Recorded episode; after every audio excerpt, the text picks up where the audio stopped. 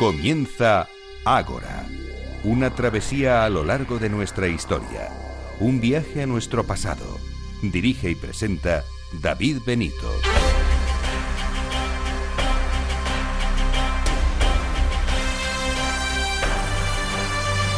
Muy buenas noches, bienvenidos a su cita con la historia aquí en Capital Radio.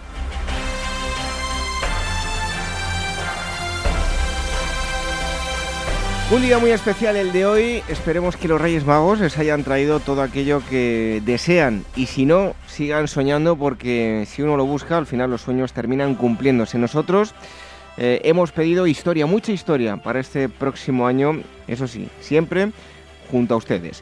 Y en este programa 221 de Ágora Historia vamos a tener lo siguiente. En primer lugar, les vamos a hablar de uno de los pintores eh, más célebres del siglo XIX en España, de Fortuny, junto con, con Goya. Hablaremos de su vida y también comentaremos su obra.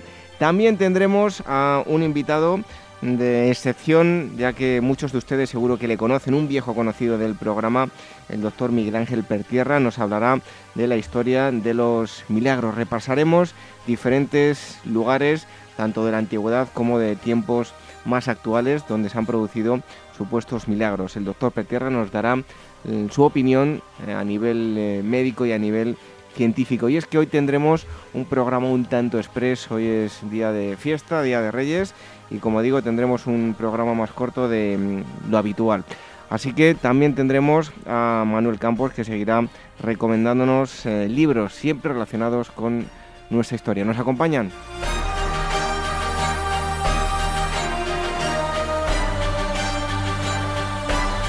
Y aunque tengamos un programa más corto, les seguimos pidiendo que nos dejen valoraciones, eh, comentarios en, los podcasts a través de los cuales pueden escuchar y descargar el programa en iVoox, en iTunes.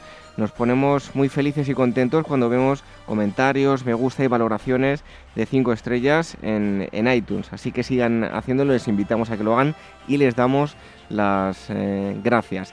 Ya saben que también si tienen eh, algo que decirnos nos pueden escribir a contacto agorahistoria.com y agora arroba. También a través de las redes sociales, el Twitter arroba agorahistoria, facebook.com barra agorahistoria programa y telegram.me barra agorahistoria radio. No perdemos tiempo en este programa, como digo, más corto de lo habitual por ser en Día de Reyes, programa 221 de Ágora Historia. Los controles Alberto Coca y la selección musical Daniel Núñez. Reciba los saludos de David Benito. ¡Comenzamos!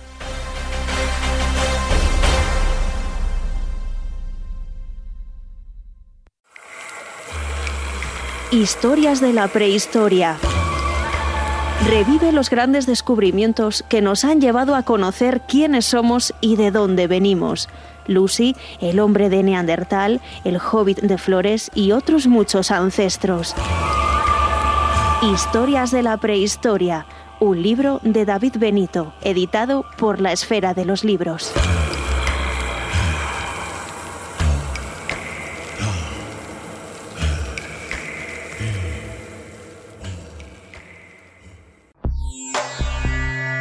Inmortaliza tu propia historia y no pierdas tus recuerdos. DBO Estudio de Fotografía, reportajes de todo tipo, moda, book para actores y modelos, premamá, recién nacidos, fotografía familiar, infantil y eventos sociales. Tus fotos en dboestudio.com. ¿Sabes cuál es el mejor dial para escuchar Capital Radio? Tu móvil. Ya tienes disponibles las versiones de iOS y Android de Capital Radio. Y si quieres escucharlas en tu coche, lo tienes muy fácil. Empareja el Bluetooth de tu coche con tu móvil o tableta, entra en la app de Capital Radio y ya lo tienes. Escucha Capital Radio en digital. Y si te preguntan qué escuchas, no lo dudes. Capital Radio.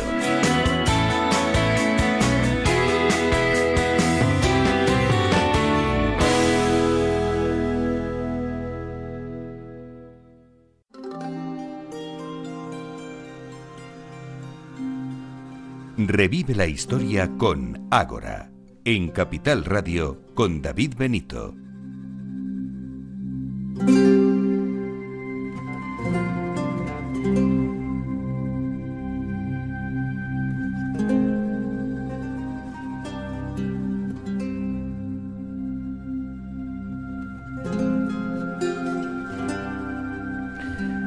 Hace muy poquitos días se ha inaugurado una gran exposición sobre mm, este artista, sobre Fortuny, tal vez alguno de ustedes mm, la hayan visitado.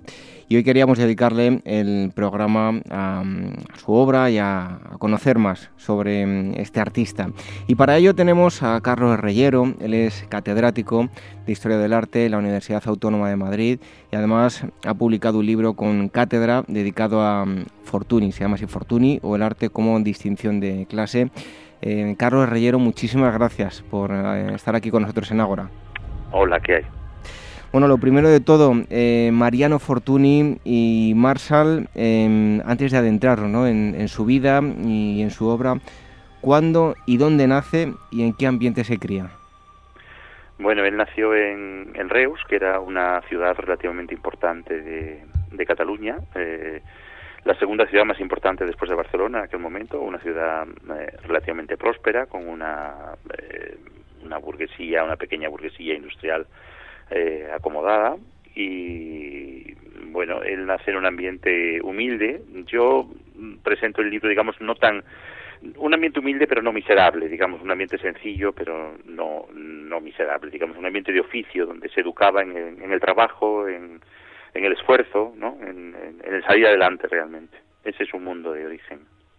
Bueno, eh, he dicho yo que hace poco se inauguró la presentación, creo que usted estuvo en, la, en dicha presentación y me gustaría que a los oyentes les contase nada brevemente em, qué tal es la, exposición y, en qué diferentes em, espacios está articulada. Bueno, la exposición es una exposición extraordinaria. Yo realmente poco puedo decir porque eh, realmente quien ha hecho la el comisario de la exposición es el doctor Javier Barón, que es el conservador jefe de pintura del Museo del Prado. Es una, es una exposición fuera de serie eh, que yo creo que, que toca aspectos eh, verdaderamente muy poco tratados, ¿no? El aspecto, digamos, de la intimidad. Yo creo que es el aspecto más valioso, aspectos, digamos, de lo, de, lo íntimo, de la delicadeza, del pequeño detalle, de la armonía, del buen gusto, a través de obras que no se han visto nunca realmente y tocando verdaderamente todos los registros de la obra de, de Fortuny, ¿no? No solamente la pintura, el dibujo, la acuarela es magnífica realmente. Yo, mi libro se ocupa de algo completamente distinto, ¿no? Que es revisar un poco su biografía a la luz del contexto social, ¿no? Es un, es un trabajo yo diría que complementario, que no pretende de ninguna manera mm, eh, ni competir con la exposición ni, ni, ser otro discurso distinto, sino otro algo completamente diferente. ¿no? Bueno, ambos, ambos trabajos se, se complementan. Estábamos hablando de, de la infancia, eh, huérfano de padre y de madre, eh, la figura de su abuelo muy relevante para él, ¿no? Sí, efectivamente fue su abuelo el que, bueno, el que se hizo cargo de él realmente y el que el que le sacó adelante, con el que fue a, a Barcelona, ¿no? Se dice que, que fue andando, ¿no? Dicen que, que, hizo el camino desde Reus hasta Barcelona hasta Barcelona andando y fue el que le, el que le presentó, digamos, eh, con los eh, con los colegas que tenía, con, con Rochi Solé, que era otro escultor que, que de Reus también, ¿no? Y él se abrió camino realmente con esas con esas personas, efectivamente. Bueno, precisamente eh, se produjo ese 16 de septiembre de 1852, em, el, momento en el que con su abuelo llega a Barcelona y a través de, eh, este hecho usted se sirve en el libro para explicar eh, que era humilde, no miserable, eso sí, porque se ha especulado muchísimo. Sin duda este viaje va a marcar un antes y un después. Sí, efectivamente. Yo, mm, en mi libro lo que pretendo es, digamos, desmitificar eh, o deconstruir, ¿no? utilizo esa palabra, muchos de los datos biográficos de, de Fortuny, ¿no? Eh, con todos los artistas hay una tendencia a la, a la geografía, ¿no? A, a, colocarlos verdaderamente como si fuesen personajes de otro mundo, ¿no? Y que son capaces de abrirse paso como si fuesen seres celestiales, ¿no? Y bueno, yo lo que pretendo es precisamente devolver a, a Fortuny su, su, su, rutina, ¿no? Su, su, la capacidad de supervivencia y la capacidad de supervivencia también que, que, su abuelo reconoce, ¿no? Es una relación muy maravillosa realmente ese, ese abuelo que reconoce en el nieto unas habilidades y que lo saca adelante, ¿no? Realmente eso yo, es así como yo lo planteo. ¿Y con qué Barcelona se encuentran al llegar?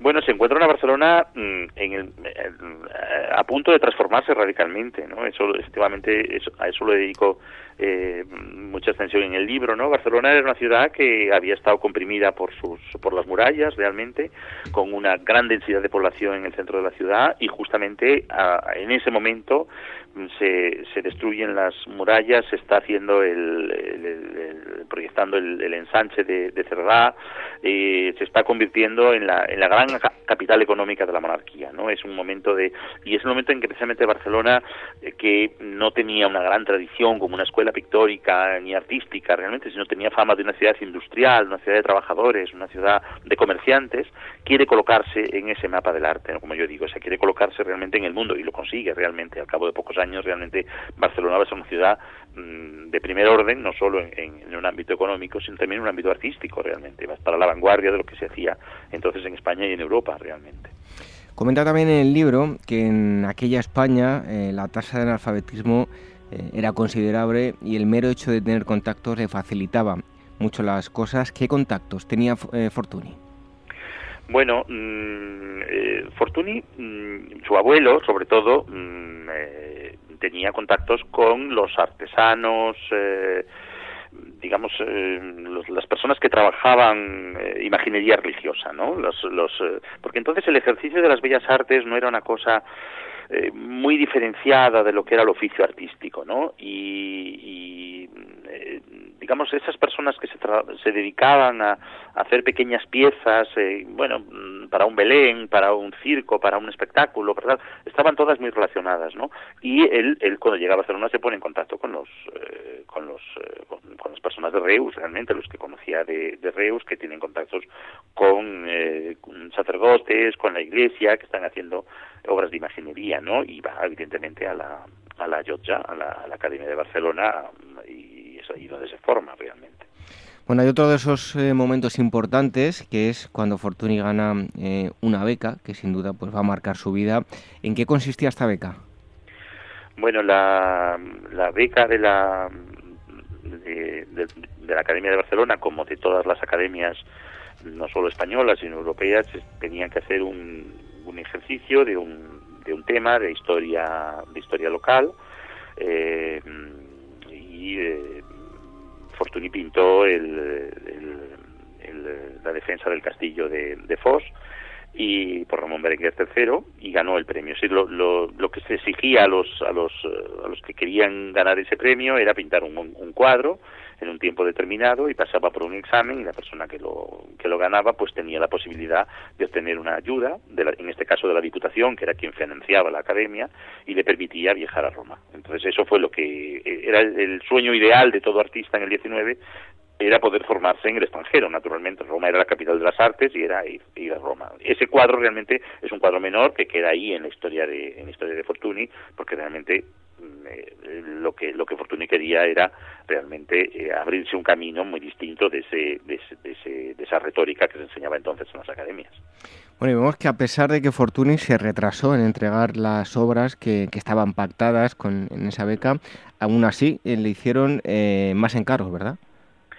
Sí, bueno, es que la beca, aparte, la beca se obtenía después de haber pintado ese cuadro antes de ir. Una vez que se, la, la, beca se daba para pintar un gran cuadro de, de historia, sí, ahí está toda una, una dialéctica realmente muy interesante porque realmente, mm, como pasaba con otros artistas, algunos artistas pues se resistían realmente porque el dinero que daba les daba muy poco para vivir eh, y entonces pues ellos mm, eh, hacían cuadros, pintaban acuarelas, mm, vendían, así, en fin, trataban de, eso. Lo que pasa es que, claro, eh, las cosas que envió a Barcelona gustaron tanto que digamos que hay una especie de consentimiento tácito, no, no termina de entregar el cuadro, pero están esperando siempre que lo entregue. Realmente es un cuadro que nunca se terminó, quedó siempre en su estudio, la batalla de Tetuán quedó ahí, ¿no? Y al final la Diputación de Barcelona tuvo que pagar por él para poder recuperarlo después de la muerte de Fortunio. Es una historia muy curiosa, realmente, después de haberle financiado para pintar ese cuadro, porque él nunca se sintió que ese cuadro estaba terminado, ¿no? Es una historia fascinante, esa, la que existe con el, con el cuadro que tenía que hacer en Roma y que no hizo nunca. Bueno, todos aquellos que se enfrenten al, libro verán que cada capítulo está titulado con, un color. ¿Por qué esos colores? Bueno, yo mm, es una pregunta que me han hecho, ha llamado mucho la atención, a mí me sorprende. Eh, eh, es azaroso. Confieso que es, que es azaroso.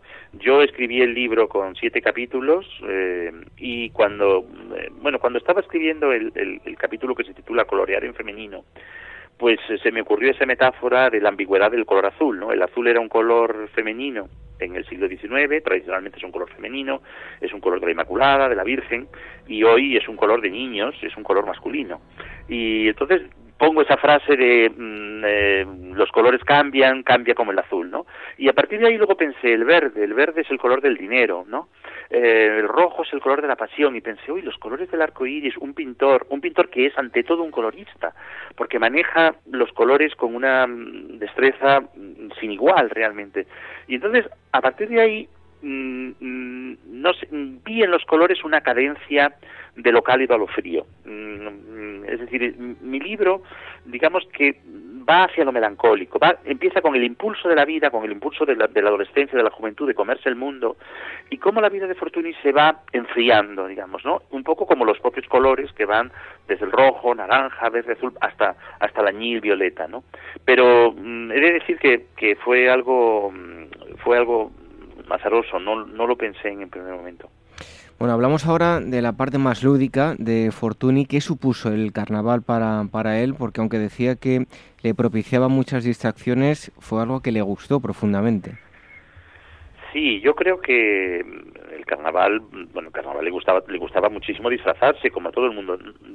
Disfrazarse era en el siglo XIX, no solo en carnaval, por supuesto, el carnaval era una fiesta popular mm, española y europea eh, muy común en ciudades y en pueblos. Y, no solo en carnaval, sino que mm, disfrazarse era una de las formas festivas más comunes de no solo de, del, pueblo en general, sino de, clases acomodadas. Todos los burgueses de, de, Madrid, de Barcelona, los aristócratas, las grandes fiestas aristocráticas de Madrid o las grandes fiestas de los burgueses barceloneses eran fiestas de disfraces. Y les encantaba eh, jugar a ser otros, ¿no? hasta los propios reyes, la propia reina Isabel II se disfrazaba, la propia reina Victoria se disfrazaba de sus antepasadas, mm, eh, Eugenia de Montijo se, se disfrazaba de María Antonieta, como si no fuese suficiente ser emperatriz de Francia, ella tenía que ser... Y eso era una forma de era una forma de relacionarse, de divertirse. Eh, tenemos muchos testimonios realmente de, él, se fotografiaba eh, disfrazado de moro y, hay muchos testimonios escritos de su pero no hay que verlo tampoco como una singularidad o una rareza sino que eh, es habitual que los yo creo que era una forma de distinción ¿no? y de cosmopolitismo yo por lo menos lo veo así en, en, cuanto, bueno, ya sabemos que, que él, sea, eh, que, bueno, que no, no, tenemos mucha información al respecto eh, sobre sus pensamientos políticos, pero eh, en el libro habla de ello, ¿no? ¿Se sabe algo? Sí, mmm, bueno, sí, sí dice cosas en sus cartas, ¿no? Es, es muy difícil siempre eh, decir cuál es el pensamiento político de un artista, pero él sí que eh, sí que habla de él nace en una ciudad liberal como es Reus, o sea Reus es una ciudad eh, Pring era de Reus y hay una tradición eh, liberal progresista y él él está dentro de ese, de ese contexto. Y cuando, eh, en tiempos de la Revolución del 68, él dice expresamente que, que bueno, que que, se alegra de, de, la llegada de Amadeo, ¿no? que era, era, era traído por Pring. ¿no? Lo que pasa es que es verdad que, que los artistas son muy reservados en eso, ¿no? digamos que no no es, no es, no es algo que salga muy evidente, ¿no? Pero sí que es, yo creo que hay suficientes testimonios para pensar que era un liberal progresista, eh, por lo por lo que dicen sus en sus cartas realmente. Carlos, en cuanto a su personalidad, sí que sabemos que era alguien a, quien le gustaba mucho el humor, ¿verdad? Eh, sí, eso dicen sus... Eh, sí, era reservado, tímido, eh, según parece, y, sí que sí que hay algunos testimonios de ese pintor que se inventan en Granada cuando está Martín Rico, esas anécdotas que, que cuentan así. Era, se tenía sentido del humor, digamos, en la intimidad digamos así, con, con amigos, según parece. ¿no? Era... Y luego yo también creo que que hay un tono irónico en su pintura, ¿no? Yo creo que eso se, se dice poco, se explora poco, eh, pero como si mm, los temas de, de, Fortuny no se los tomase totalmente en serio, ¿no? Sino que hubiese esos personajes, esos personajes de Casacón del siglo XVIII y tal. Hay una cosa como risible, ¿no? Yo creo que era mm, irónico, un poquito irónico. No sé si yo mm, lo he buscado un poco. Yo creo que sí que lo había. Bueno, estamos hablando con Carlos Reyero, es autor del libro Fortuny o el arte como distinción de clase editado por en Cátedra Cuadernos, Arte Cátedra, y estamos eh, profundizando sobre la, eh, figura de, este artista. Em, Carlos, mm, en el libro aparecen, además de sus cuadros, algunas fotografías. ¿Qué persona nos muestra, eh, qué fortuna vemos cuando miramos todo el archivo fotográfico en el que aparece el propio pintor? Bueno, yo creo que mm, yo elegí las fotografías sobre todo porque las fotografías tienen un punto melancólico, ¿no? Quizá como tiene todo el libro, ¿no? De desencanto. Y sin embargo, mm, la pintura es eh, el retrato, por ejemplo, que le hace su suegro Federico de Madrazo es el de un triunfador, ¿no? Un, hombre de éxito, eh, un hombre seguro de sí mismo, ¿no? Y bueno, yo creo que las fotografías presentan un personaje más frágil, más eh, más delicado, más más ensimismado, ¿no? Y bueno, me hacía gracia esa, esa, esa, contraposición. No sé si es lo que me quiere preguntar, pero esa es, eh, la idea. Y luego, ¿qué importancia tenía eh, la amistad en la vida del pintor? Eh, porque, bueno, está rodeado de amigos. Sí, yo, yo creo que la amistad es uno de los elementos más importantes para la socialización en la vida, ¿no? Es decir, por supuesto es muy importante la familia, para Fortuny fue muy importante su familia, primero su familia de sangre y su familia política fue decisivo, pero yo creo que la amistad es, es lo que a uno le define realmente de igual a igual, ¿no? Y yo ahí he proyectado un poco ciertas experiencias vitales que, sabemos que son importantes del mundo contemporáneo y que a veces eh, pensamos que no son importantes en otra época, ¿no? Entonces yo creo que hay como dos niveles de amistad, ¿no? Los amigos de, su generación, los amigos de, de Reus, sobre todo, algunos de los cuales se vuelve a encontrar en, en, en, Roma, y algún amigo joven italiano también, como Simonetti, con el que también están, y luego esos otros amigos que, que uno va encontrando en el trabajo, ¿no? Esos otros amigos que también son amigos, ¿no? Como, como su cuñado Raimundo, sus cuñados Raimundo y Ricardo, como Martín Rico, que no son amigos de los 16 años, son amigos de los 30, pero que también son amigos. Esa, esa diferenciación mm, es la que yo he tratado de explorar, ¿no? Cómo se va construyendo la personalidad a través de, esa, de ese tipo de relación. Eso en cuanto a los amigos, pero hay otra parte que es fundamental, es su media naranja, eh, Cecilia. ¿Quién era su esposa y, qué relación tenían? Eh, bueno, mm, una de las eh, de los de las cosas positivas que tiene esta exposición es que se han, se han publicado las cartas de Cecilia que solo eran en parte conocidas y probablemente lo que lo que era Cecilia, pues lo vamos a saber gracias a esas cartas que yo todavía no he tenido la oportunidad de leer, ¿no? Cecilia era la hija de Federico de Madrazo. Entonces Federico de Madrazo era el el gran cacique, mm, un gran pintor, desde luego, pero era el, gran cacique de las, de las, del sistema de las artes en España en la segunda mitad del XIX, el que dominaba la Academia de San Fernando, el Museo del Prado, las principales revistas, él y toda su familia. Y entonces su hija, que tiene, tenía 20 años, 19, mm, pues eh, conoce a, a, Mariano, que tiene 10 más, como 9 más, y bueno, él se casa con ella. Creo que con esos datos es suficiente para saber qué, supone qué supone Cecilia. Realmente vivió pocos años de matrimonio, ¿no? Puesto que se casan en el año 67 y se mueren en el año 74, ¿no? Tuvieron dos hijos en ese tiempo. Mm, Cecilia es una mujer culta, muy lista y muy consciente de, con quién se ha casado, desde luego, eso está, eso está clarísimo. Y como todas las mujeres de artistas, mm, muy preocupada también por el dinero. Hay muchos testimonios de del papel que tenía en la vida familiar, ¿no? En la vida íntima familiar, en la vida de la casa, ¿no? Que eso pues es común a todas a, formas de vida familiares más allá de los artistas, vamos, no es una cosa particularmente extraña. Em, hablábamos hace un momento del, humor, de la ironía, también sus eh, representaciones. Eh, tal y como se comenta en el libro, ¿podemos hablar de la obra de Fortuny de un arte en serio y otro en broma?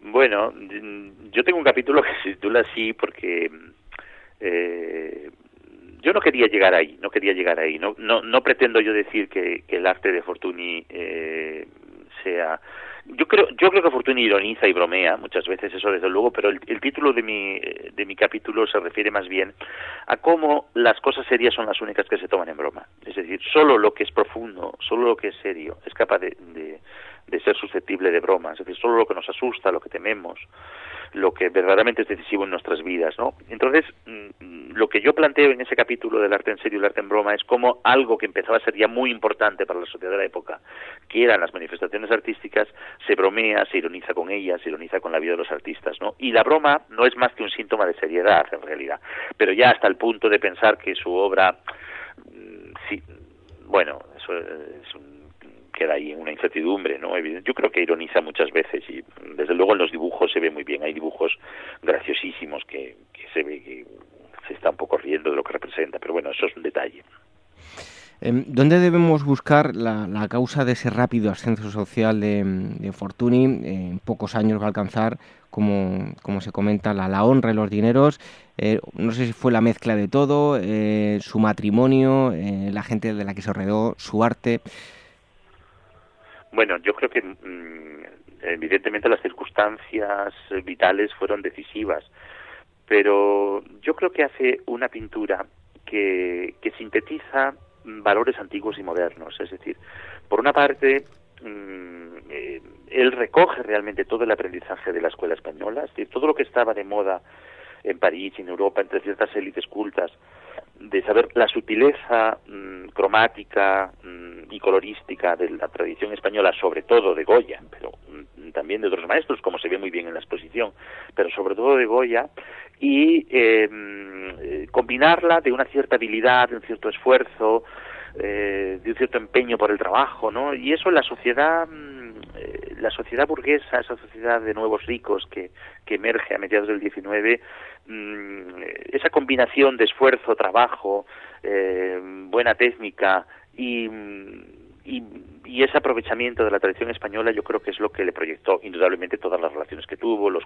los hispanistas, su, su, relación con, eh, con, William Hood Stewart, con, eh, con, con eh, con, con, todos esos colocarle verdaderamente en ese en ese mundo los, los propios marchantes, eh, Goupil que comercializó su obra. Siempre es difícil atribuir una causa única, ¿no? al éxito del, del artista, ¿no? Pero yo creo que se combinan factores artísticos y factores personales y sociales. Eh, nos comentaba eh, la importancia de los colores en todos los capítulos que había sido algo azaroso, pero tenía un cierto significado. Eh, el azul, eh, ahora mismo con un color eh, destinado a lo masculino, a los niños, por aquel entonces todo lo contrario. Em, ¿Qué relevancia tiene lo femenino en la obra de Fortuny? ¿Sufre una feminización en un determinado momento? Bueno, yo creo que lo que hay en el, en el siglo en el siglo XIX, a mediados del XIX, es una feminización del arte.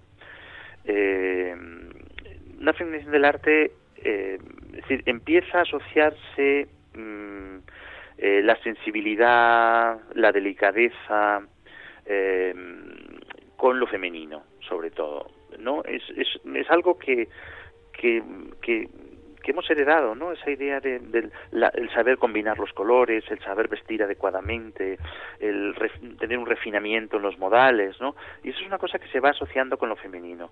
Y, y luego también creo que son muy importantes en, en Fortuny las las, eh, las mujeres coleccionistas, es decir, las mujeres a las que enseña a las que enseña mm, pintura, eh, la, la, hija de María Cristina, eh, la, condesa de, de Colonna Castiglione, la propia compradora del, de, la, de, la vicaría, la Madame Cassin. Es decir, hay una serie de mujeres que se aficionan a, lo, a, comprar obras de arte. A, decir, eso es relativamente nuevo, no digo nuevo de la época de Fortuny, pero sí del siglo XIX, ¿no? Esa feminización de lo artístico como sensibilidad, ¿no? Y no, no, eh, enseguida los críticos vieron esa, esas florituras, lo, todo eso lo vieron como femenino, mientras que se asociaba lo masculino con lo con lo sólido, con lo estable, con lo razonable, ¿no? Son tópicos, evidentemente, hoy no, no, todo esto son cosas que, que son ridículas, ¿no?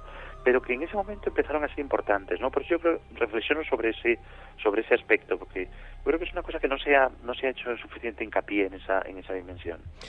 Bueno, nos vamos acercando ya al final de la vida de Fortuny, precisamente le voy a preguntar por eso, ¿cómo y cuándo muere Fortuny?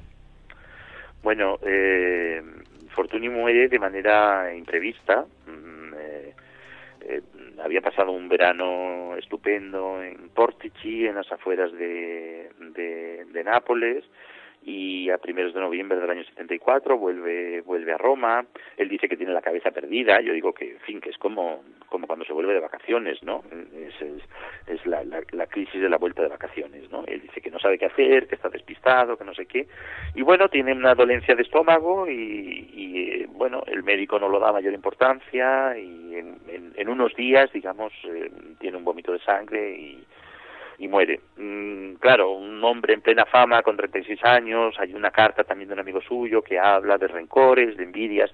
Eso ha dado lugar a muchas, eh, muchos eh, relatos literarios, ¿no? Eh, bueno, se hizo la autopsia también para ver lo que podía ser, no sé, se habla de, de, de una dolencia de, estómago, de una úlcera de estómago, eh, se habla también de, del, del, plomo de los colores, muchos eh, pintores se, se iban envenenando gradualmente por, por el plomo que contenían, contenían los colores, mm, se habla también de la venganza, mm, todo queda allí en una nebulosa, realmente, bueno, siempre es eh, motivo de un eh, motivo de, de, intriga, ¿no? Que, que, pudo pasar allí, ¿no? Porque realmente, claro, alguien que está perfectamente sano y en unos días desaparece con 36 años, pues se presta todo tipo de, de locuraciones.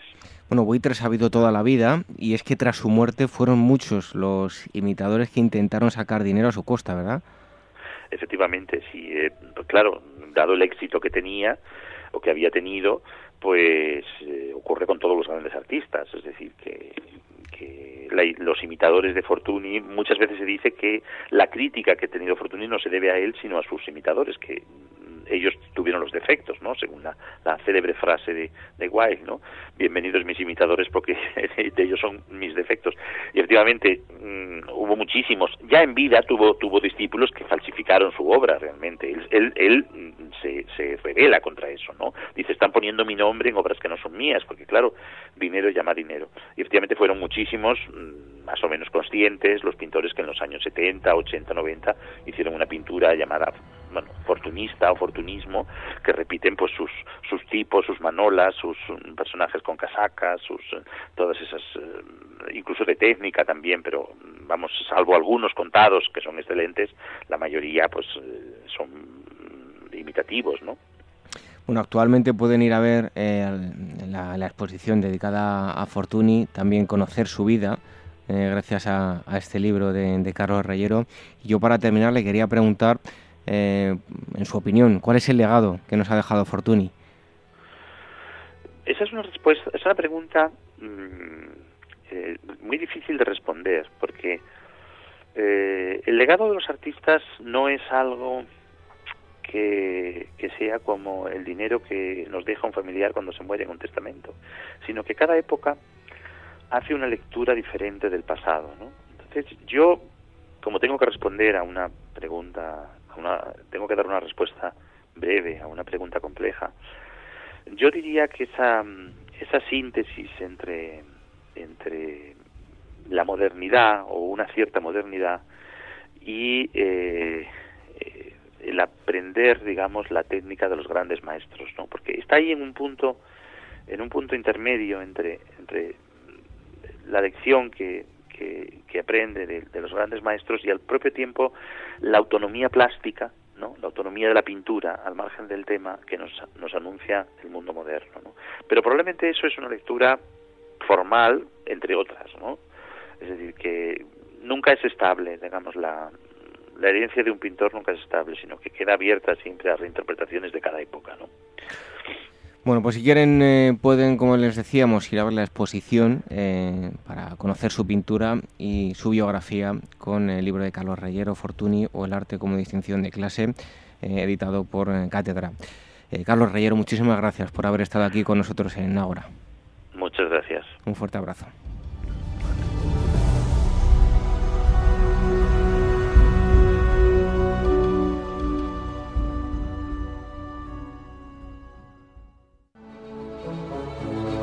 Pausanias Viajes Arqueológicos y Culturales os presenta sus e-tarjetas y cajas de regalo, una extraordinaria forma de regalar cultura y experiencias diferentes. Viajes, excursiones, visitas a museos, exposiciones y mucho más. El destinatario recibe un código de descuento con el importe que hayas elegido y que podrá utilizarlo en sus compras a través de pausanias.com. ¿Eres actor o modelo y necesitas un book profesional o simplemente quieres tener unas fotos de estudio? En DBO Estudio de Fotografía hacen tus sesiones a medida. Toda la información en dboestudio.com.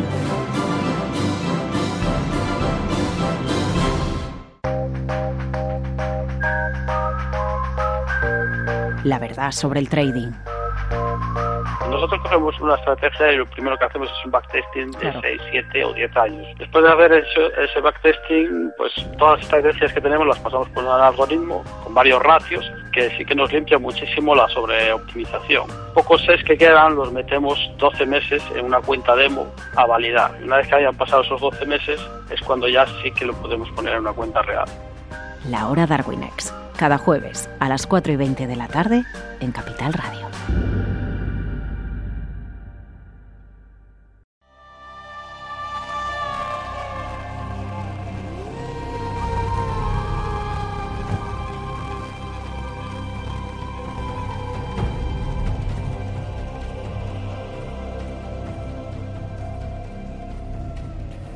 Hoy les vamos a hablar de un tema, la verdad es que un poco espinoso. Seguro que muchos de ustedes eh, piensan de una forma, otros de otra.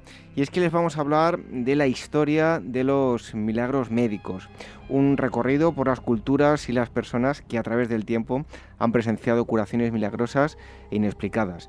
Ese es el eh, subtítulo mm, del libro Milagros Médicos, eh, escrito por Miguel Ángel Pertierra y editado por Luciérnaga. Es un viejo conocido de mm, Ágora Historia. Miguel Ángel, muchísimas gracias por estar aquí con nosotros un día más. Muchísimas gracias a ti, David, por invitarme. La verdad, siempre un placer, tú sabes, eh, visitar Ágora y, y, bueno, y enhorabuena por el programa, como siempre te digo. Bueno, pues a ver si te tenemos por aquí más a menudo, ¿eh? que tenemos cosas pendientes que, hacer y seguro que los oyentes lo agradecen. Sí, sí, tenemos muchas cosas pendientes. Mm, esperemos que, que, ahora la entrada de año nos deje ese tiempo necesario para, para poder hacerlo y poder disfrutarlo. Bueno, pero lo que hoy nos ocupa es este trabajo, eh, Milagros Médicos. Antes de nada, Miguel Ángel, ¿qué nos puedes contar de los milagros a lo largo de la historia? Bueno, eh, los milagros, las sanaciones inexplicadas han, ocurrido y siguen eh, ocurriendo a lo largo de, toda la historia del ser humano. Yo creo que inherente al ser humano. Eh, curaciones tratadas como milagros, sanaciones, y vamos a dejar toda apología religiosa, pues han ocurrido. Pensemos que, que bueno, que trata en este fantástico programa la historia, pues evidentemente desde hace 48.500 años, 48.800 años incluso, se han datado las primeras trepanaciones. Las trepanaciones son un agujero en el cráneo eh, para, bueno, solventar una serie de problemas. Evidentemente para aquellas personas que eh, le realizaban una trepanación, para el pueblo que podía ver estas trepanaciones, era un milagro, un milagro que ocurría, una sanación inexplicada que o inexplicable para aquella época. Hoy en día pues sabemos pues que no son tal sanaciones inexplicadas y que realmente están ahí. A lo largo, como digo, de toda historia, sanadores, eh, profetas, bueno, incluso si nos vamos eh, tanto a la cultura hindú, por ejemplo, como, como a la cultura cristiana, encontramos múltiples de sanaciones milagrosas pensemos que milagro significa eh, mirar con admiración, admirar, realmente una palabra muy bonita eh, que se ha utilizado pues con esa apología religiosa en muchos casos, pero como digo, a lo largo de toda la historia y si nos vamos mm, a cualquier lugar encontraremos esas sanaciones y esos lugares de milagro. Bueno, Miguel Ángel, podemos ver em, milagros como algo eh, mágico, entrecomillado, o como algo que no sabemos explicar hoy en día, pero que puede que en el futuro sí podamos hacerlo, ¿no? Claro, por eso hablo de curaciones inexplicadas y no inexplicables. Y el, el motivo de nombrarla así es porque en un momento determinado esas curaciones eh, puedan tener explicación. Eh, pensamos que, que se habla bueno, en algunos, en algunos textos de curaciones oculares de, una enfermedad llamada tracoma, que es verdad que si, que si se frota la, la córnea, un problema de, que la persona no, no puede ver, tiene una pacificación eh, corneal, pues si se frota la córnea, en algunos casos se desprenden una serie de escamas y, tendría una explicación. De hecho, por ejemplo, enfermedades como la tisis, la tuberculosis, eh, tienen remisiones, remisiones parciales, remisiones temporales, incluso se han datado como, como milagro, como sanaciones inexplicadas en ese momento. Siempre digo inexplicadas porque a lo mejor dentro de 100, 500 o 1000 años o 5 años pueden tener explicación, pero hoy en día con los medios tan potentes que tenemos no tiene explicación ninguna. Bueno, eh, tú has escrito el libro, has em, hecho una recopilación en el libro histórico, pero al mismo tiempo eh, eres médico, eres eh, científico. ¿Cuál es la postura de la ciencia frente a los milagros médicos? Pues mira, David, la ciencia siempre está expectante ante los milagros médicos y te explico. Eh, no podemos dar, o la ciencia no puede dar, eh, como milagro aquello que, que bueno, eh, evidentemente no, no tiene explicación, pero sí se puede dar como curación inexplicada. la ciencia no niega, bajo ningún concepto, que puedan ocurrir estas sanaciones. pensemos que mm, a partir de escribir el libro, incluso antes, pues me he puesto en contacto con compañeros, con especialistas de, de todas las la, especialidades, de todo, de todos los campos y, bueno, mm, cuando le hablo de estas curaciones, todo y cada uno de ellos me han hablado de alguna sanación eh, inexplicada que, que, han vivido pues como, como profesional. Entonces, claro, el, el, vivir esas sanaciones como, profesional hace pues que esta curación inexplicada estén ahí. Mm, desgraciadamente, la mayoría acaban en, los archivos hospitalarios, pero otras muchas están saliendo a la luz y, bueno, y posiblemente sigan saliendo a la luz. Pero evidentemente los compañeros en un momento determinado mm, eh, están siendo notarios de esas curaciones. Mm, en contrario, como se podía pensar, que había rechazo, todo lo contrario. Fíjate que eh, eh, revistas como el Diario Médico, eh, tan pulcro en la parte de medicina y tan divulgador de la medicina, pues ha hecho eco pues de, de este, de este trabajo, de este ensayo que he realizado y, bueno, realmente mm, eso es lo que he intentado, que desde el punto de vista científico eh, sea un dar a conocer, pero que también nos hagamos muchas preguntas de que por qué ocurren estas curaciones. Eh, Miguel Ángel, a lo largo de la historia em, ha habido personajes que se han adjudicado la facultad de hacer em, pues, milagros médicos. Eh, tú te haces eco de, algunos de ellos, de los más célebres. ¿Cuáles son algunos de estos personajes que, aparecen en el libro? Bueno, yo hablo de varios personajes, pero mm, no porque hable solamente de ellos, eh, evidentemente eh, son los únicos, todo lo contrario. Fíjate que yo hablo, por ejemplo, de Saibaba, un, o Santia Saibaba, uno de los más polémicos sanadores del mundo que está bueno que hizo sus labores en, en India y que, que bueno tiene eh, descrito pues ciento o atribuido cientos de milagros después eh, por la tierra española tenemos al custodio Pérez Aranda al santo custodio donde en tierra jiennense realizaba eh, también sus sanaciones o, o Fray Leopoldo de Alpandire o, o el beato Fray Leopoldo del Paindere, al cual se le atribuyen cientos de milagros, que reconocido por la Iglesia tan solo uno, o al Padre Pío de Pietrelcina, hoy San Pío eh, de Pietrelcina, eh, que, en un momento determinado, también polémico por los problemas que tuvo con la Iglesia, se le atribuye o se le han atribuido pues cientos de milagros. Asimismo, eh, Juan Pablo II, San Juan Pablo II, o bueno, una persona para mí fundamental. La Madre Teresa de Calcuta o Santa Teresa de Calcuta, eh, cientos de milagros se le atribuyen. De hecho, por ejemplo, Juan Pablo II, para eh, nombrarlo santo, eh, había 200 milagros en, en reserva en cogieron un, par de ellos, pero eh, son personas muy especiales. Podríamos coger muchísimas personas a las cuales se le atribuyen. Yo tengo siempre, y como digo, mi duda que sean ellos los causantes de, esos milagros, pero sí es verdad que en un momento determinado eh, hay una relación o, las personas intentan eh, hacer una relación causa-efecto entre visitar a la persona o rezar a la persona y la curación inexplicada. Bueno, eh, ahora más adelante te daré una pregunta sobre lo que eh, anunciabas, ¿no? la causa, eh, podemos hablar de efecto placebo. Ahora, ahora vamos a hablar de ello, pero antes, al igual que hay personas de las que se investiga, se duda que puedan ser las causantes de, de, esas acciones, también hay otros que se sabe perfectamente que pese a lo que dicen y las cualidades que se adjudican, son auténticos farsantes.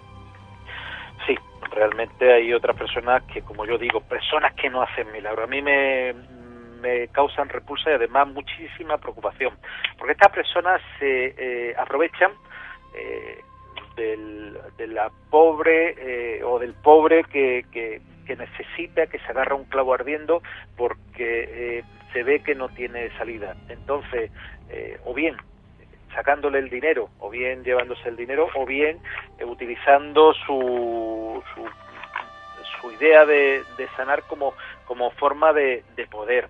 Hay muchas personas, por ejemplo, aquí en las tierras donde habito, eh, la, zona de Málaga, había el, el llamado Doctor Khan, en, por ejemplo, en, en Brasil el Doctor Fritz, que bueno, no nos vamos a entrar en ello, pero era mm, o eran personas, eh, sobre todo el doctor Khan, que yo tuve mm, la posibilidad de investigarlo mm, personalmente, eh, pues esta persona eh, lo que hacía era, bueno, previo pago de un voluntario de 50 euros como mínimo, pues echar agua del grifo con un poquito de, agua de coco y decir que iba a curar. Curiosamente, en la comillas, consulta que, tuve ocasión de ir, pues mm, le preguntó a, la, compañera que tenía al lado eh, pues que si había llevado, que tenía que llevar a su, a su padre a, al, eh,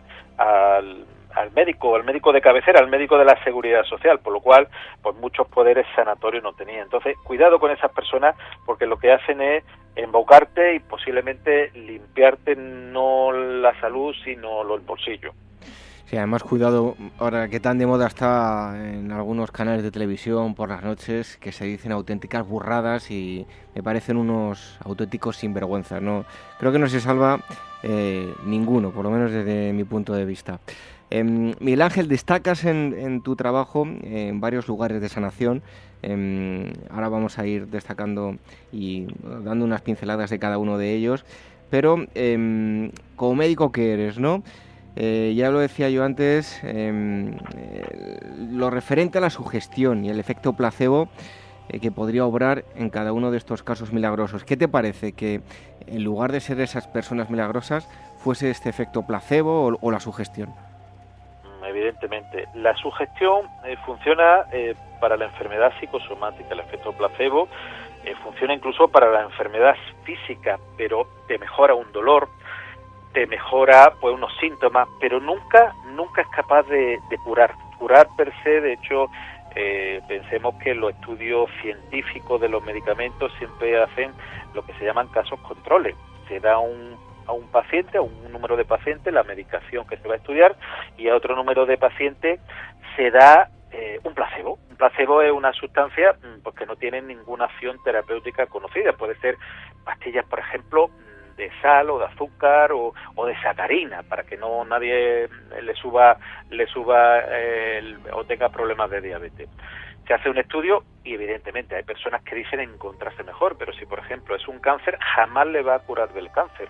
El efecto placebo lo que puede hacer es que una persona tenga eh, un dolor, como muchos profesionales han tenido la ocasión de constatar, le ponen eh, suero fisiológico, que simplemente es agua salina, y la persona mejora, pero mejora del dolor, mm, evidentemente no de la enfermedad base, no le va a curar un cáncer, no le va a curar una neuropatía, no le va a curar una inflamación. Evidentemente es importante. Lo que sí es muy importante, fíjate, yo he notado en todo y cada uno de estas personas el poder de la mente, cómo la mente es fundamental para la curación. Te aseguro, David, que no es lo único mm, que eh, necesita la persona, pero que sí es fundamental en todo cada uno de los casos el poder de la mente para la curación. Bueno, eh, vamos a hablar de algunos de esos lugares para que nos cuentes que, cuál es su, su historia, ¿no? El primero de ellos, el Santuario de la Virgen de la Cabeza. Pues mira, está situado en un lugar fantástico, el, Santuario de Virgen de la Cabeza, está situado eh, en plena Sierra de Andújar, un sitio precioso, eh, en una montaña alta, y en 1221 eh, un pastor que también, fíjate, tenía una parálisis del brazo y que lo había obligado a ser pastor, Juan de Riva, encuentra una, una figura en una roca que está datada allí en el santuario y que, bueno, se supone que era una virgen negra que llevaba San Eufrasio mm, porque venía de, peregrinación y, y, de evangelización. Bueno, él, él se lo baja al pueblo más cercano y cuál es la sorpresa para él y todas las personas que están allí, que empieza a mover perfectamente el brazo. Ese fue el primer milagro de Juan de Rivera. Ya después hubo muchísimos milagros y en 1505 eh, los mismos reyes católicos deciden eh, crear el santuario. Hay múltiples eh, milagros, incluso había varios libros donde se databa el nombre de la persona, el supuesto milagro y los mismos monjes que estaban allí, al igual que ocurre en Montserrat, recogían los datos y lo daban como milagro o no. Eh, son muchos, pero a mí lo que más me impresiona de este sitio, y estamos hablando del siglo XXI, cuando tú te desplazas ya no a la ermita, a la iglesia, eh, sino al santuario, sino al, a, la, a, la, gruta, a, la, a donde están los esvotos. Los esvotos son eh, ofrendas donde la persona enferma da la gracia a la Virgen por lo que ha ocurrido. y puede uno ver pues pierna articulada de cuando una persona tiene un problema de movilidad o por ejemplo la poliomielitis puede ver fajas de la persona puede ver eh, prótesis de todo tipo y lo que indica que y ojo y lo retiran eh, habitualmente que ciento y ciento de personas en esa gruta que de verdad mm, yo que soy persona pongo impresionable, te impresiona, aparecen esos votos, esa, esos elementos de curación. Evidentemente, la persona que ve allí hace una relación causa-efecto de curación desde el punto de vista científico no lo puedo hacer, evidentemente, pero evidentemente las sanaciones están ahí. Eh, otro de esos sitios particulares eh, es eh, Hariwar. Bueno, Hariwar es un sitio fantástico en el norte de la, de la India, fíjate, donde se reúnen millones y millones de personas. Se han datado, y, no me voy a equivocar, hasta 75 millones de personas que se tiran al canje y que, bueno, eh, hay una en el hay una reunión, una, una especie de, reunión religiosa, se llama el Kumbamela, donde los Sades, que son, y seguro que muchos oyentes, pues, aunque no hayan escuchado este, este nombre, pero sí eh, conocen eh, lo, que, lo que les voy a contar son personas que se embadurnan de ceniza, algunos dicen que de ceniza humana, yo no lo sé, no he podido constatarlo, se meten en el gaje y a partir de ahí realizan curaciones. Fíjate, David, que aunque no está datado científicamente, se dice que la, en, el Kumbamela, que ocurre cada cuatro años, no solamente en Hariwar, sino en otras ciudades, aunque Hariwar es la principal, eh, hay muchísimas curaciones, sanaciones inexplicadas que entre Lourdes y Fátima en toda su en toda su eh, época. Eh, por lo cual, fíjate, evidentemente 75 millones de personas es posible que, así ocurra. De hecho, ocurre como puede pasar en Fátima o Lourdes, se vende el, agua entre comillas milagrosa para que la gente se lo lleve. Es un lugar de peregrinación, pues como puede ocurrir aquí en, eh, en lo, bueno, la, eh, cualquier lugar de o santuario eh, del occidente.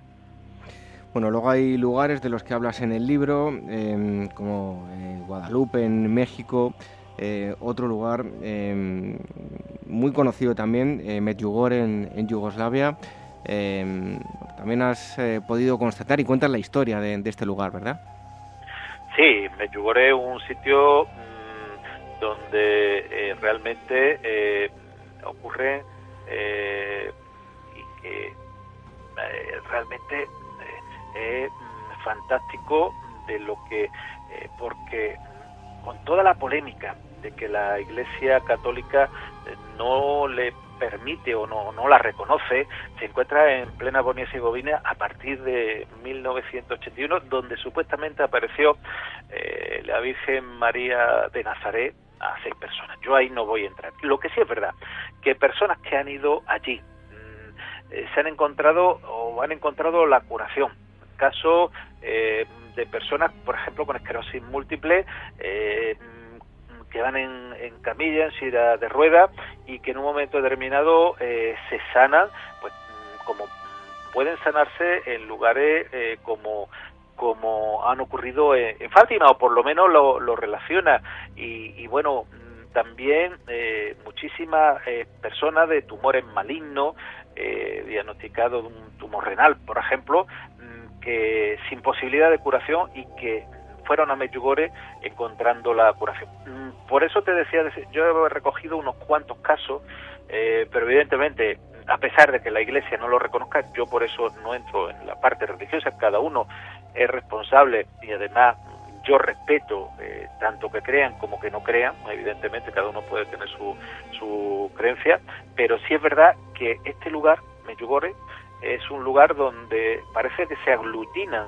como en Fátima, Lourdes, Guadalupe, se aglutinan esas curaciones inexplicadas. Bueno, luego hay otros lugares que también se hace con Miguel Ángel, como son Montserrat, Fátima eh, y Lourdes, eh, contando pues toda su, historia y los, milagros que, se le atribuyen. Y en la parte final de, tu trabajo hablas de varios casos que has podido estudiar Em, ¿De qué caso se trata? Son tres en concreto, ¿verdad? Sí. Eh, uno, eh, eh, lo he podido, porque además lo viví como profesional y yo creo que eso que te levanta desde 2002 que llevo investigando lo, son milagros meses de curación inexplicada, el, el que te levanta un poco el, el gusanillo. Eh, hay otros casos de, un tumor renal, eh, perdón, eh, hepático, que bueno, yo lo había escuchado pues, como leyenda urbana, como ocurre dentro del mundo de cualquier tipo, lo encuentro uno como leyenda urbana y he tenido ocasión de entrevistarme con las personas que, que trataron a, a, este paciente, que, que, inexplicadamente se curó de ese hepatocarcinoma, de, ya digo, antes incluso del que se pudiese realizar eh, eh, trasplante o de un tumor cerebral eh, que, bueno, de una forma también esperada se curó. Y el, el caso que, que, bueno, si quiere te lo relato, el caso que yo he podido vivir en, en, primera persona. No sé si queda tiempo para poder relatarlo, David, ¿te parece? Sí, sí, cuéntanos. Bueno, es un caso de un paciente de mediana edad, un hombre de mediana edad, pues que se le hace una, una biopsia cervical. Yo soy otorrinolaringólogo. Eh, bueno, pues yo lo conozco al hombre porque le tengo que realizar una traqueostomía de urgencia porque ha hecho un hematoma de la cirugía. No es frecuente, pero tampoco es raro.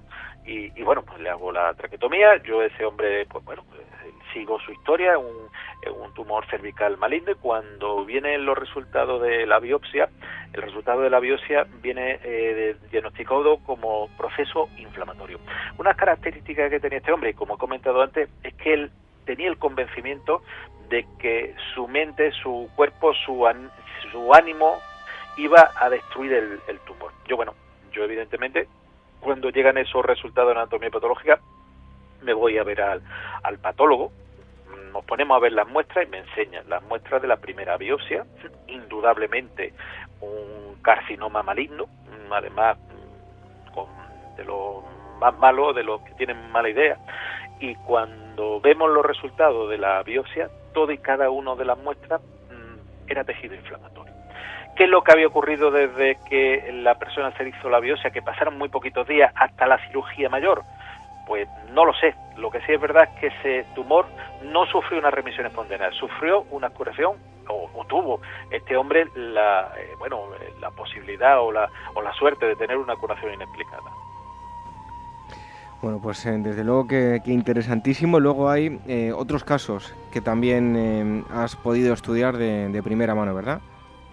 Sí, sí, dos casos, como digo, he querido poner. Tenía más casos, de incluso eh, casos de una leucemia mm, que no, no he querido poner, porque bueno, mm, el libro tampoco, si mm, no quiero, evidentemente, hay que regularlo al tamaño pues que, que el editorial también eh, propone, y pero dos casos interesantísimos, ya digo, de un cáncer hepático, un hepatocarcinoma, ya digo, antes del trasplante hepático eran totalmente incurables y, y bueno, con una curación, ya digo, por un motivo determinado inexplicado, y después de un, de un astrocitoma grado 4, que son tumores mm, localmente malignos, aunque teóricamente serían tumores benignos, pero por la localización son tumores malignos, pero que después de una serie de avatares, pues mm, eh, logro encontrar, y ese fue por casualidad o causalidad, pues la curación de esta persona sin un tratamiento ni quirúrgico, ni radiográfico, ni quimioterápico. Mm, bueno,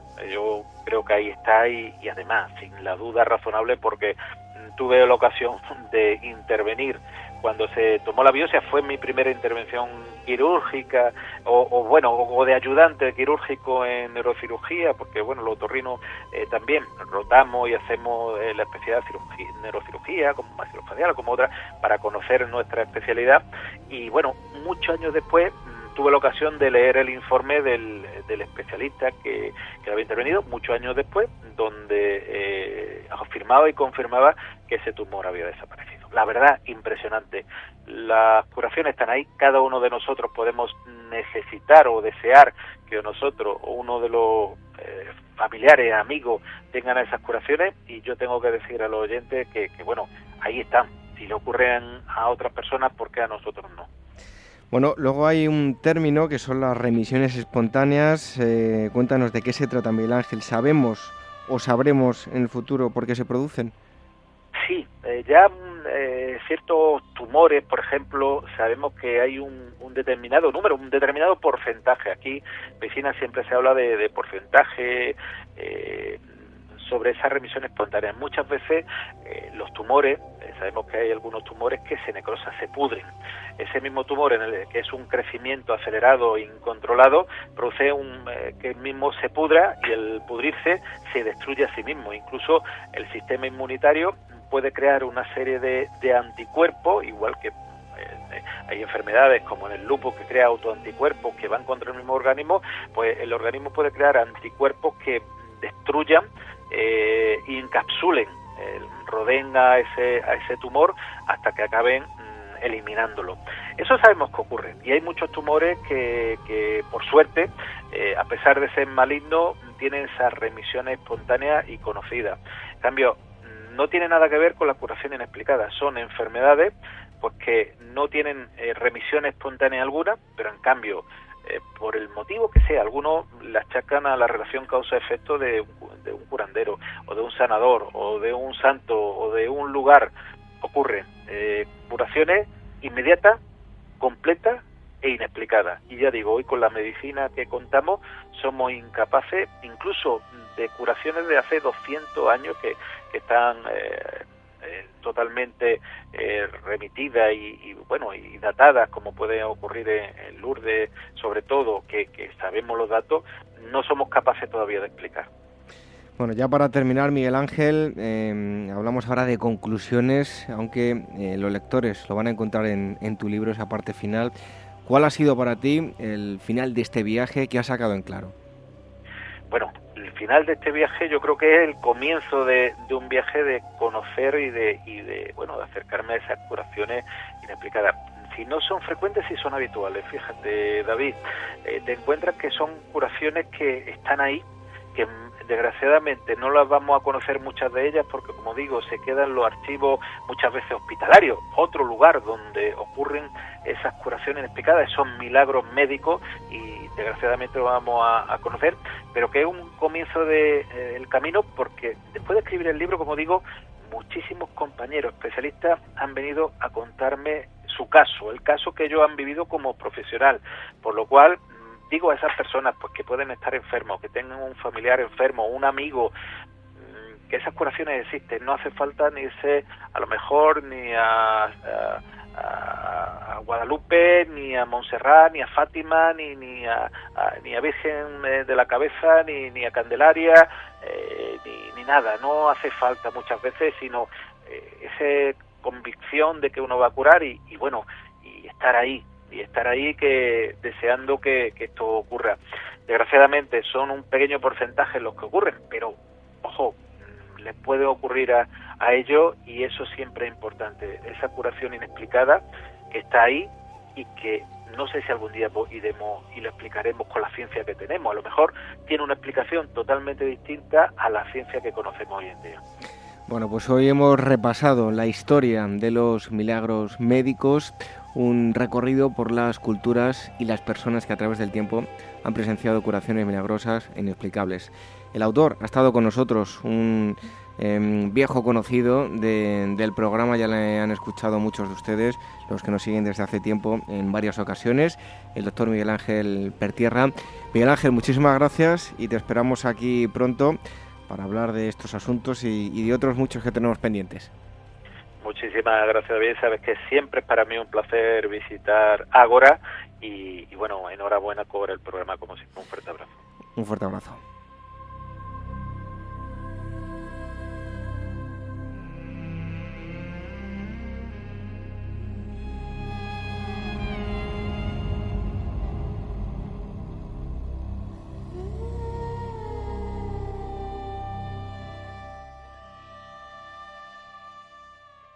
Lo que había supuesto la mayor gesta de Napoleón, alcanzar Moscú en el corazón del imperio ruso, se convirtió en breve en la tumba de su entonces invencible ejército. Este mes, Despertaferro Historia Moderna sigue los pasos de los desdichados soldados franceses en su catastrófica retirada del suelo ruso, acosados por el enemigo y acompañados por la enfermedad, el frío, el hambre y la muerte. A la venta en librerías, kioscos, tiendas especializadas y despertaferro-ediciones.com. La llegada al mundo de un hijo o hija es algo único e irrepetible. Inmortaliza sus primeros días con fotografías y una estética muy cuidada. En DBO Estudio de Fotografía os harán un reportaje inolvidable, un tesoro para los padres y para los hijos. Toda la información en dboestudio.com.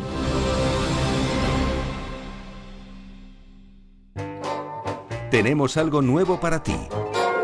Capital Radio tiene un nuevo dial en Madrid 105.7. Asciende con nosotros a esta frecuencia, 105.7 FM. Capital Radio. Añadimos valor a la radio.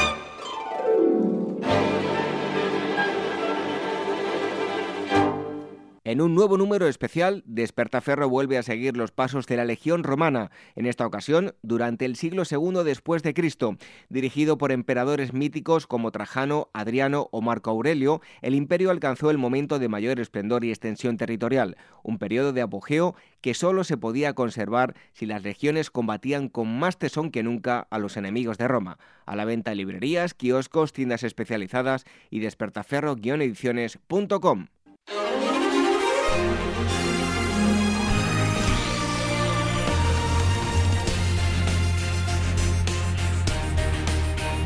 Más recomendaciones tenemos eh, hoy aquí con eh, nuestros amigos de Meta Historia, las redes sociales, arroba Metahistoria como el Twitter, en Facebook lo vais a encontrar y la web metahistoria.com.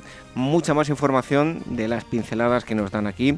Y damos la bienvenida a Manuel Campos. Eh, Manuel, buenas noches. Buenas noches, David. ¿Qué tal se han portado los reyes? ¿Te han traído libros?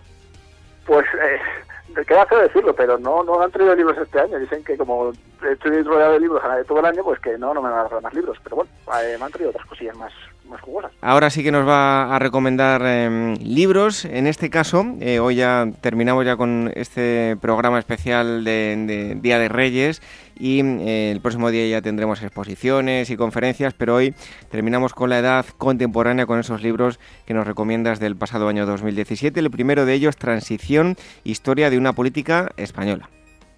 Este libro de Santos Julia, que fue uno de los grandes revelaciones, por llamarlo así, del año pasado, todavía están, ya están los reyes, todavía hay posibilidades de, de adquirirlo, pues es un libro que nos recorre que aunque el título se, se centra en la transición, no es una transición en sentido amplio, entendido en sentido amplio, pues que no parte de, 1975, desde muerte Franco hasta la, hasta la Constitución, sino que se retrotrae hasta casi la primera, hasta la Guerra Civil.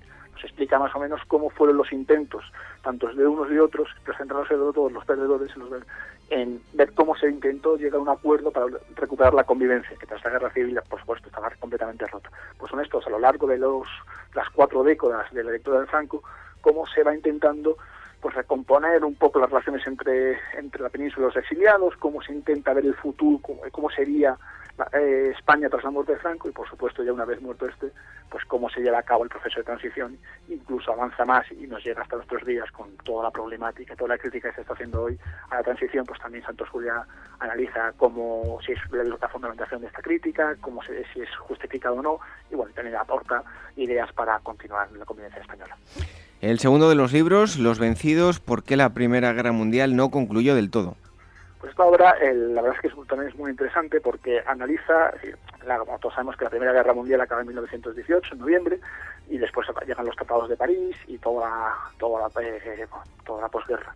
Sin embargo, este libro se centra diciendo que, bueno, que la paz, cuando se alcanza la armisticio entre Francia y Alemania, la guerra como tal continúa en algunos lugares. Quizá no entre los, dos grandes potencias, pero hubo el resto de Europa en las que el odio, por llamarlo de una moda, que se creó la guerra continuó y, por ejemplo, la descomposición del imperio austrohúngaro, como en los Balcanes continuaron guerras entre los distintos pueblos, pues en esta obra dice que, bueno, parte la premisa de que, bueno, que la guerra no acabó, no acabó, no acabó en 1918, sino que hay un años más. Y es como pues, fueron estos pequeños conflictos, como fueron agravándose y como muchos de ellos luego repercutieron en la Segunda Guerra Mundial. El tercer libro, Berlín, 1936, 16 días de agosto. Esta obra que ha publicado Tusquets se centra en los, los, Juegos Olímpicos que tuvieron lugar en Berlín en, el verano del 36. A través de las biografías o de las historias, las experiencias de algunos personajes, algunos conocidos, otros menos conocidos, nos retrata cómo era el Berlín, el Berlín de 1936 bajo el dominio nazi y cómo empezaba ya una, eh, intentó utilizar los Juegos Olímpicos como un instrumento de propaganda y cómo se iban habiendo ya los, los, los entresijos que iban a dar lugar a la guerra, pues eran fueras de superioridad de la raza alemana y cómo, y cómo también eh, gente de fuera veía cómo se iba construyendo el planeta de información. La verdad es que es un libro muy interesante porque desde eh, nos acerca el régimen nazi desde un punto de vista que hasta ahora no se había visto porque no es tanto historia política, sino es más historia social de cómo se veía el régimen desde fuera en cuanto a las Olimpiadas. Y por último, el arte de la rivalidad. Pues esta obra la verdad es que es muy curiosa. A mí la verdad es que uno de los libros que más me ha gustado el año pasado, que se llama El arte de la realidad, amistad, traición y ruptura en el arte contemporáneo, que publica Taurus y el autor es Sebastian Smith. Y aquí hace se centra en cuatro parejas de artistas eh, entre Matisse Picasso, Manet Degas, Pollock de Koning y Freud y Bacon. Pues bien, lo que hace esta obra es ver cómo estos cuatro, estas cuatro duplas de artistas, que fueron, fueron amigos, pero tuvieron una amistad bastante peculiar, porque ya sabemos que los artistas tienen un temperamento bastante complicado, y la verdad es que mm, eh, hubo muchos roces, muchos piques entre ellos, y este libro analiza más o menos cómo fue esa relación de amistad, amistad-odio que, tuvieron eh, los ocho personajes que hemos citado. Ahí estaban las eh, recomendaciones de libros que nos ha acercado esta semana Manuel Campos. Más información la vais a encontrar en metahistoria.com, en Twitter, arroba metahistoria.com y también a través de Facebook. Manuel, a seguir siendo bueno este 2018 para que te traigan buenas cosas los Reyes Magos el próximo año. Eso, eso vamos a empezar ya y además a trabajar la resaca navideña, intentar recuperar el, ritmo diario. Y a recuperar la, la figura después de tanto turrón. Pues un fuerte abrazo, Manuel. Un fuerte abrazo, David.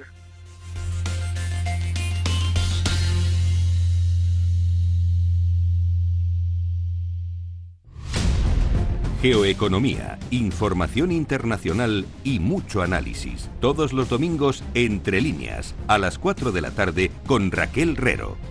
Las historias que nadie te cuenta están en Capital Radio. Con la caída del Imperio Romano, los pueblos bárbaros se asentaron en Occidente. Este mes, Arqueología e Historia se remonta al reino visigodo, asentado sobre la Hispania romana, para conocer sus instituciones, su asentamiento, su credo, su arquitectura y el urbanismo de su flamante sede regia de Toledo. Un viaje a los orígenes de nuestra Edad Media. A la venta en librerías, kioscos, tiendas especializadas y despertaferro-ediciones.com. ¿Harto de tertulias políticas y de quienes lo saben todo? Sube un peldaño intelectual en tu vida y sintoniza la gran tertulia de la economía, un debate pragmático y sin afinidades que revela las grandes transformaciones de nuestros días, con figuras de gran talla económica como Pedro Esbarz, Ramón Tamames, Francisco Navarro, César Arranz, Hermenegildo Altozano, Isabel Aguilera, Manuel Moreu, Juan José Rubio y Fernando Zunzunegui, entre otros. La gran tertulia de la economía cada mañana a las 8 y 20 en Capital, La Bolsa y la Vida, con Luis Vicente Muñoz.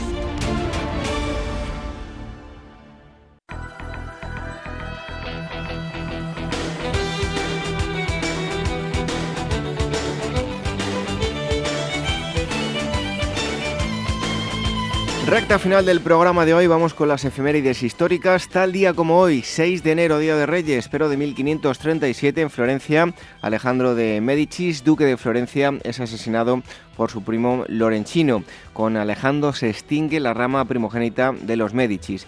Y en 1542, el actual eh, México, el español Francisco de Montejo funda la ciudad de Mérida, hoy capital del estado de Yucatán. El asentamiento se mm, edifica sobre la antigua ciudad maya de Tom, con una población registrada de 70 familias españolas y 300 indígenas mayas. El 13 de julio de 1618 se le concederá el título de muy noble y leal ciudad en la cédula firmada por el rey Felipe II.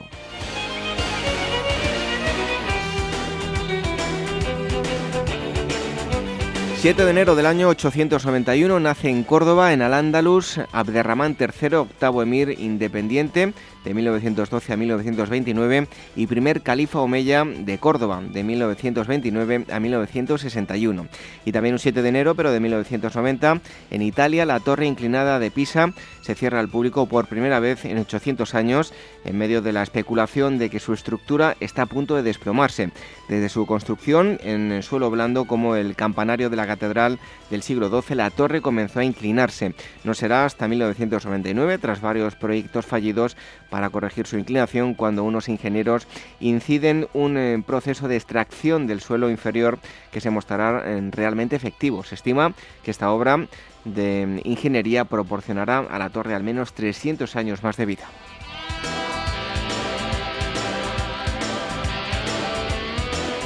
8 de enero del año 1297, en el Peñón de Mónaco, el güelfo François Grimaldi, disfrazado de monje y pidiendo cobijo para pasar la noche, entra a la fortaleza que está en manos de los gibelinos y una vez dentro abre las puertas a sus soldados, logrando con su victoria la primera toma de posesión de Mónaco por la familia Grimaldi. En 1301 perderán el control del territorio para recuperarlo de nuevo Carlos I de Mónaco en 1331. Actualmente es el segundo estado más pequeño del mundo. Y en 1874 en España, el general Pavía entra a caballo en las Cortes con varios soldados y las disuelve a tiros, poniendo de este modo fin a la breve Primera República Española constituida.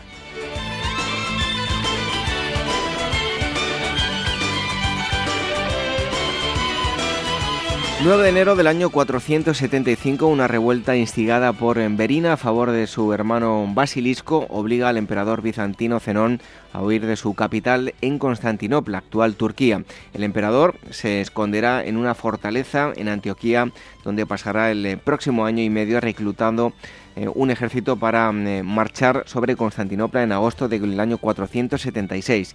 Entonces, en la capital reinará el caos donde Basilisco es eh, poco querido, por lo que la entrada de la ciudad se producirá sin prácticamente oposición, siendo Zenón restaurado en el trono. Y en el año 1954, la empresa mm, International Business eh, eh, Machines, IBM, presenta en Nueva York la primera calculadora de transistores y circuitos integrados, un gran adelanto técnico para la época. En 1957 lanzarán el IBM 608 considerado mm, de considerable tamaño y un precio de unos 80.000 dólares.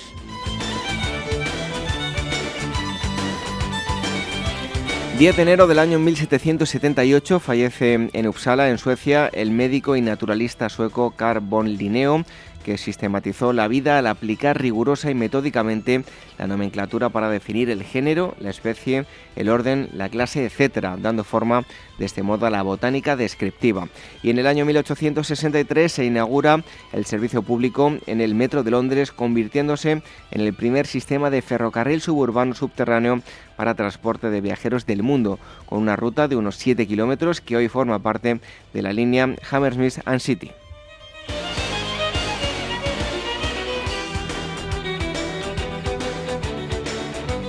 11 de enero del año 347 nace en Cauca, actual Coca, Segovia, Teodosio I el Grande, hijo del general romano Flavio Teodosio, conocido como Teodosio el Viejo, será emperador romano de Oriente entre los años 379 y 395 y de Occidente entre los años 394 y 395 y último gobernante que dirigirá el Imperio Romano Unido. Tras su muerte, las dos partes del imperio se separarán definitivamente.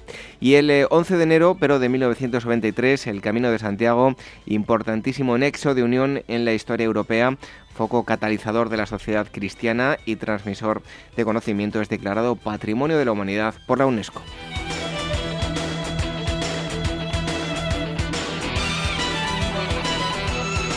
Y terminamos con el 12 de enero del año 1519 muere en Wells Maximiliano I, emperador de Alemania. Antes de morir se aseguró de que su corona imperial pasase a su nieto Carlos I de España y no a Francia, encargado eh, encarnando en la persona de su rey Francisco I. Y en el año 1933 tiene lugar los llamados sucesos de Casas Viejas, un alzamiento anarquista que se encuentra una dura reacción por parte del gobierno de Azaña y de la Guardia Civil en Casas Viejas, en Cádiz, España, al entrar eh, esta a tiros en el pueblo e incendiar la casa donde se han refugiado algunos de los dirigentes de la insurrección, entre ellos el conocido como Seis Dedos.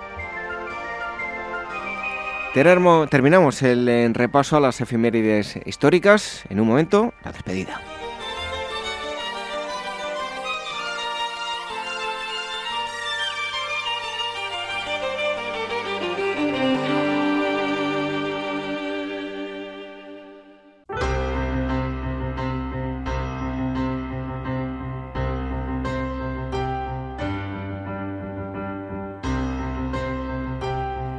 Terminamos esta primera asamblea del año 2018, una asamblea un tanto especial por el día en el que nos encontramos, Día de Reyes 6 de enero.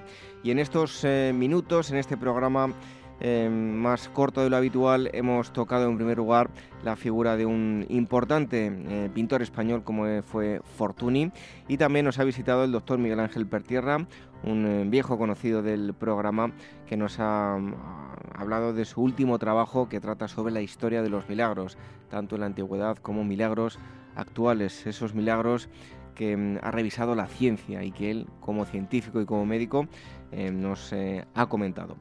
Así que nos eh, despedimos hasta la próxima semana, donde seguiremos ya con eh, la duración habitual del eh, programa. Y les invitamos, eso sí, a que nos visiten a través de nuestra página web en agorahistoria.com, a través de nuestros podcasts donde pueden escuchar y descargar el programa online en iVoox, en iTunes y les agradecemos y les invitamos a que nos dejen valoraciones y comentarios en ambas plataformas, en iVoox me gusta y comentarios y en iTunes también eh, esas valoraciones de 5 estrellas que tanto nos eh, encantan y algún que otro comentario. Si nos quieren escribir, lo pueden hacer a contacto arroba agorahistoria.com y agora arroba capitalenradio.es. Lo dicho, que nos despedimos hasta la próxima semana, eso sí, les dejamos como siempre con una frase, en este caso de Gandhi. Dice así, vive como si fueras a morir mañana, aprende como si fueras a vivir siempre. Buenas noches, hasta el próximo sábado, sean felices.